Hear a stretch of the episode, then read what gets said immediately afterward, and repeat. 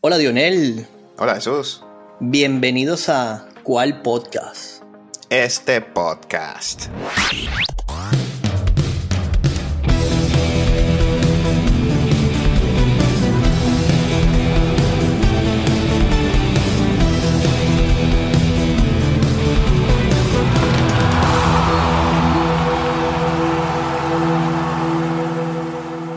Felicidades a nuestros amigos del Real Madrid, hermanito. Aplausos. Bueno, hermano. Buen juego. En verdad fue un buen juego. Me gustó. Sí fue, sí fue un muy buen juego. Había un poquito de polémica cuando se supo lo del árbitro. ¿Por qué? Cuéntame. Este caballero que ha tenido muchos en- enfrentamientos con, con, con el, con el Barcelona, con aquella época de Piqué. El último partido de Piqué lo, lo, lo pitó este árbitro y no hubo palabras, tú sabes, esto siempre se calienta y... Pero la verdad, excelente. Fue, no estuvo presente el árbitro, no hubo necesidad de, de protagonismo de ellos y grande el señor Jude y mi uncle, mi tío Florentino con ese fichaje. Lo dije temprano, me estaban por allí escribiendo que había dicho que no iba a marcar. Yo dije que no iba a marcar uno, iba a marcar dos, solo que en la edición se perdió, se perdió acá esto. Qué grande, qué, qué zapatazo. Hermano, golazo. Bellingham, lo hablábamos, ¿no? Bellingham está ahorita en otro planeta. Le gusta jugar en el Madrid, está como pez en el agua. Bueno, él lo dijo, lo dijo que se sentía muy bien allí, que Florentino dijo, cuando él ve jugadores así, él dice, este jugador nació para jugar el Real Madrid y no se equivocó. Así es. Bueno, hermano, yo sí creo que hubo polémicas en el arbitraje. Porque para mí hubo tres penaltis que no se pitaron. Bueno, eso es lo que pasa es que eso ya no depende de ahí mucho de él. Ahí, para eso tenemos este bar que siempre terminamos hablando de ellos. ¿Por Porque qué no van al bar?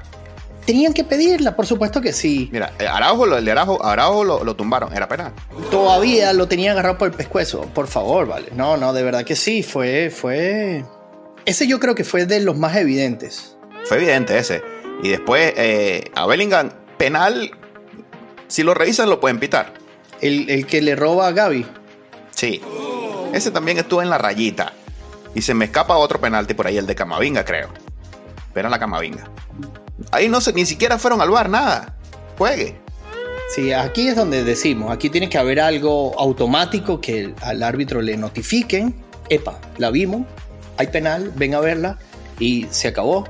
Y la muestran en la pantalla y todo el mundo feliz, no pasa nada, pero allí ponen la repetición en cámara lenta, el hombre colgado en la espalda de Araujo y Sí. ya tú sabes. Luego ponen en cámara lenta la de Gaby, que ahí sí puedo discutírtelo porque él va al balón primero en la jugada del arrastre, se queda y saca Sí, el pero no le da el balón, no. Era, era para revisarla. No digo que era penal, pero era para revisarla, por lo menos. Eso, Yo eh, creo eso- que al final no toca el balón, lo, se lleva a Bellingham y toca el balón.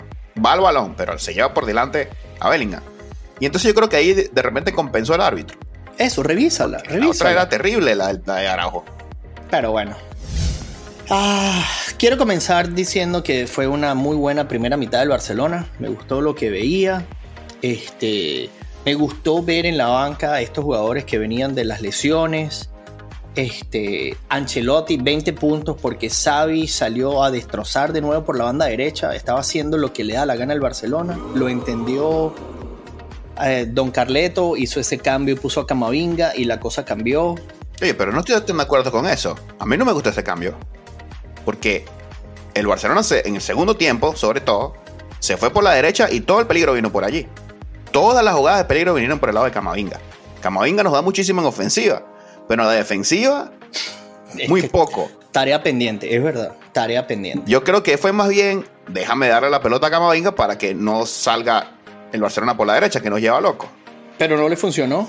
Es así. No, no, para mí no le funcionó. Para mí no le funcionó. Era obvio que el peligro era por la derecha del Barcelona. Mucho peligro de Barcelona por derecha. Y me gustó el Barcelona, hermano, como vuelven en bloque. Es increíble. Súper ordenados. El Madrid medio intentaba una contra y habían 17 jugadores del Barcelona ya en el área. Y yo decía, pero ¿cuántos son? Ordenadito. No puede ser. Muy bien. Muy bien. Tampoco me gustó que entrara eh, Lewandowski, hermano. A mí no me gustó eso. No, yo creo que ese, cambio no, no cabía allí. Yo me imagino que lo hizo para retrasar un poco el juego del Madrid. Y esperaba Xavi que este juego iba a quedar empatado allí y, hizo en su cabeza, es lo que yo opino, iba a hacer que el Madrid se retrocediera un poco, sabiendo que había ese, ese cambio que hizo Don Carleto cuando sacó a Kroos y puso a Modric, entonces él sabía que el juego iba a estar más lento, iba a retrasarlo, pero bueno, no contaban con esa última genialidad de, de Jude de nuevo, que, es ahí donde están los delanteros, que la gente sigue poniendo que solo la empuja. Hermano, tienes que estar allí. Hay que estar allí. Tiene olfato Bellingham. Ahí está. Tiene mucho olfato. Un rebote del mismo jugador del Madrid que se la dejó más dormida y lo que hizo fue mandarla guardar. Eso es, grande delantero. Bueno, ese es el pase que le faltaba a Modric. Un pase así como el que hizo hoy. Ah, que le pegue mal y tire un globito contra el piso de, para ya, bueno, hice todos los pases posibles a gol. Hermano, tengo que preguntarte algo de nuevo. ¿Qué pasa con el señor Vinicius? Bueno, Vinicius no vino hoy. No sé dónde estuvo. Yo pensé que el cambio iba a ser por Vinicius y no por Rodrigo. Cuando entra Ocelo, yo dije, bueno, sale Vinicius. Y sacó a Rodrigo. No me gustó ese cambio tampoco, Carleto. Yo creo que la diferencia en verdad fue Camavinga en ofensiva y Modric, que sacó la varita otra vez, le dio otro, otra dinámica. Pero Vinicius no estaba. Ah, yo, yo me reía pensando que, bueno, que Rodrigo y Vinicius han estado viendo estos últimos videos de Messi, donde Messi sale a caminar la cancha, analiza el juego y aparece en los momentos claves porque tiene un montón de jugones al lado, pero señor Vinicius, hay que hablar menos y jugar más al fútbol. Carleto lo tuvo que sacar de la mano en una jugada en, que se lo lleva, que va al choque con Araujo de nuevo, que lo tiene de papá. No, no, no. Araujo se la sabe todas con, con Vini. Sabi le dice, hermano, póngale un poquito de cochino a la feijoada porque esto es hombro con hombro. ¿Qué vas a hacer ahí tirado? y, entonces después cuando hace el cambio, él va como a querer reclamarle a Sabi. No, señor Vinicio, uno, uno habla en la cancha, uno habla con jugada. Da un caño, tira un pase, haz un gol hermano, no jugaste a nada, no puedes, no puedes, tienes que aprender de los grandes. Tenías muchísimo futuro. No, Bellingham. Sí. Bueno, eh, eh, este es Vinicio, ¿qué se puede hacer? Ya estamos acostumbrados a que este va a hacer ese show. y ya. se extraña a Vinicio porque no la mete y tampoco genera peligro. Para eso que te tenemos, Vini. Vamos. Bueno, lo que pasa es que Bellingham está a otro nivel, se cargó al equipo al hombre, hermano. Es así, se va a tener que pedir eh, los management y pedir unos días de permiso, pues tiene cargado el Madrid 10 goles ya.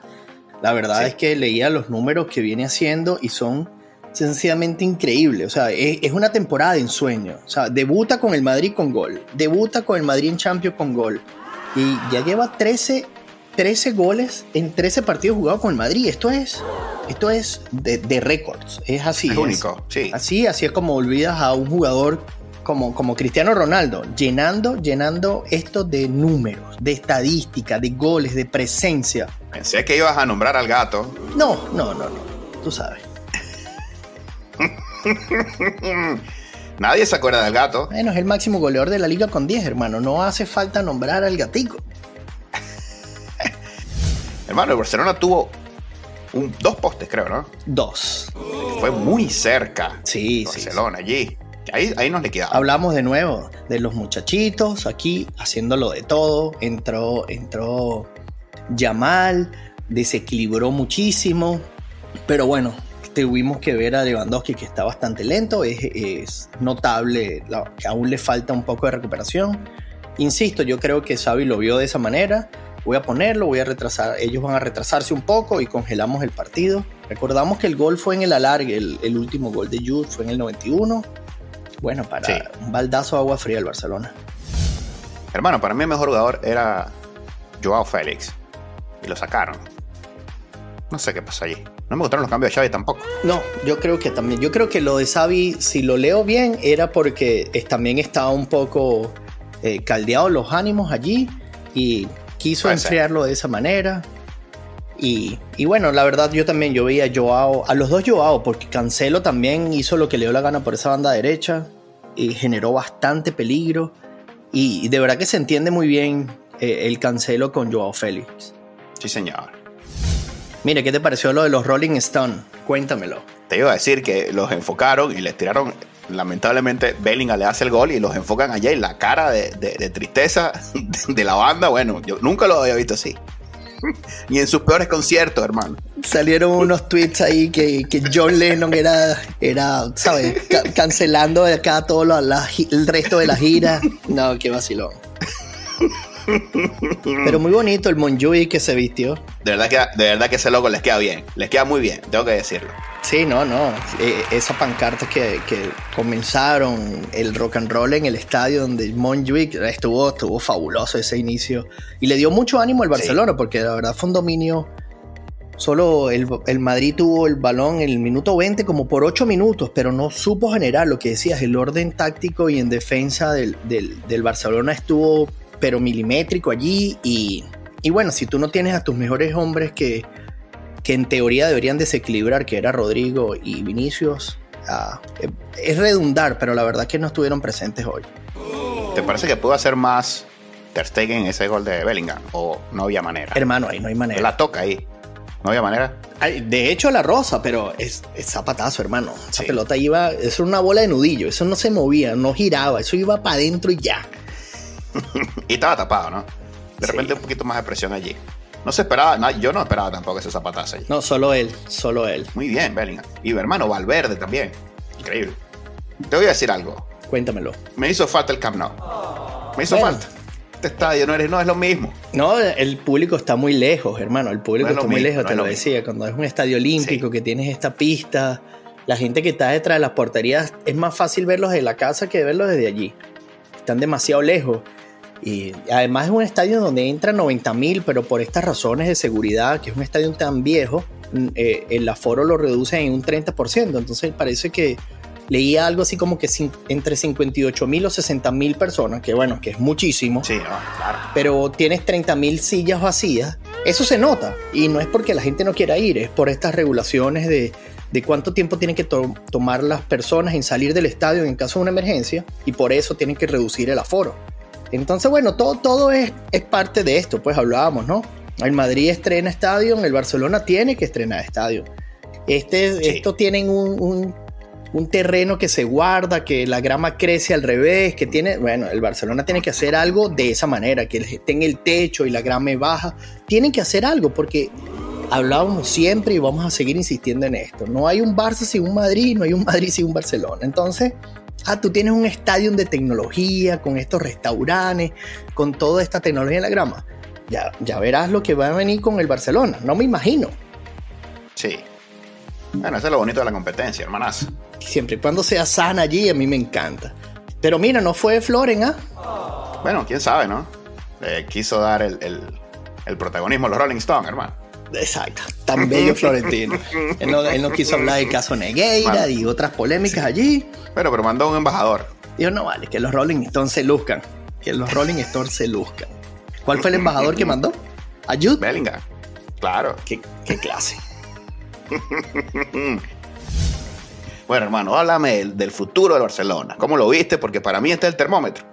¿Cómo lo viste aquí al futuro? Es el termómetro. Mira, yo con la derrota y todo sigo feliz porque el orden táctico del Barcelona es importante. Siempre estuvieron allí, como tú decías. El Madrid, que es un equipo que está acostumbrado a jugar la contra, no había manera de jugar la contra al Barcelona. Cuando el Madrid tocaba el balón y salía por la banda, ya tenían las dos bandas de cuatro completicas. Grande lo de Gaby. Supo marcar a Jude. Bueno, pero como tú dices, este señor está a otras revoluciones. Gaby lo hizo tan bien. Sí, Gaby pega. Pero pegó bien. O sea, de hecho lo marcó muy bien, solo que este Jude está mucho mejor. Si no hubiese tenido esa marca personal, yo no me imagino cómo, hubiese sido el score, ¿sabes? Porque él estuvo allí, pegó cuando pegaba, lo molestó cuando tenía que molestar y calladito, porque hemos visto en otras oportunidades un Gaby bastante alterado, bastante caliente, y acá estuvo muy, muy bien en la marca el orden defensivo. Destacable de nuevo. Y cabe destacar que lo decíamos antes, ¿no? El Barcelona llegó con ausencias muy, muy notables. Y aquí lo hicieron, hicieron falta, fíjate. Eh, se vio la falta de juego de Rafinha y de Lewandowski, que fueron los cambios a los últimos minutos. Hicieron un poco, fíjate que Rafinha se lanza una, una media chilena con un pase ahí de, de Yamal, que si la conectaba bien era un gol de película. Entonces yo creo que el Barcelona está bien. Eh, me gusta mucho que el Girona esté sonando por acá. Esto es una carrera muy larga. Apenas comienza la liga.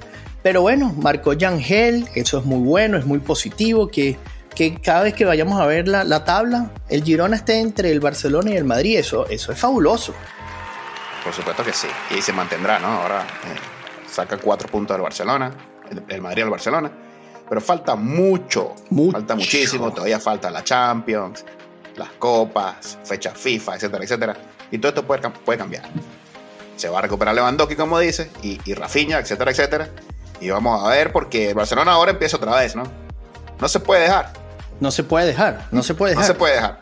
Y, y, y esto, esto es muy, muy sabroso, porque es lo que tú decías, ¿no? Ahora viene el Barcelona herido.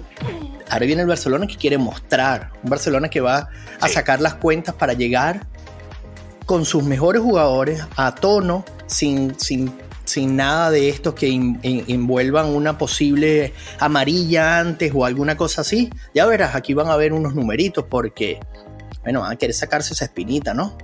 Así es. Y cuéntame tú, ¿cómo viste tú el Madrid ahora que hablas del termómetro? ¿Cómo lo ves de aquí en adelante? El Madrid está bien. El Madrid está sólido. Creo que hay que ajustar un poquito en el lateral izquierdo. Porque insisto, con Camavinga, mucho talento ofensivo, pero deja espacio atrás, hermano. Muchos espacios. Por allá salvó una, pero bueno, la atacaron 30 veces. Salvó una sola. una sola. Hay que ver cómo se hace ahí. Hay que esperar la recuperación de Militao, que no está. Pero Madrid está bien. Modric ya entendió que va a venir de la banca. Va a entrar como revulsivo. Excelente que nos dé 30 minutos.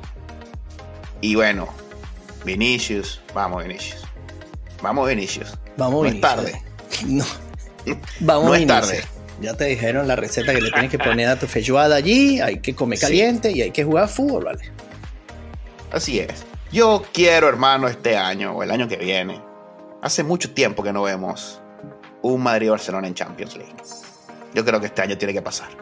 Ah, bueno más clásicos. Esos son fabulosos. El año pasado tuvimos un montón con lo de la Copa del Rey, así que eso nos encanta.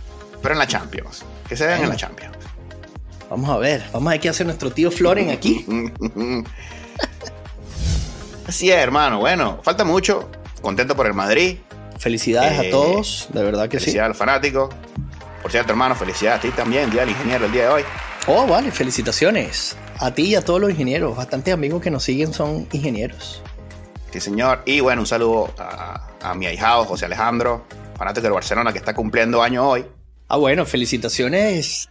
Sí, además es ingeniero, así que doble felicitaciones para él ahí. ¿Desde cuál podcast te deseamos lo mejor? ¡Feliz cumpleaños! Sí, señor. Bueno, hermano, es todo por el capítulo de hoy. Claro que sí, pero bueno, ah, toca invitar a todos nuestros escuchas a que nos siga en nuestras redes sociales, arroba cual piso podcast en X y en Instagram. Y recuerden suscribirse, a los que aún no lo han hecho, los invitamos ahí a que le den campanita.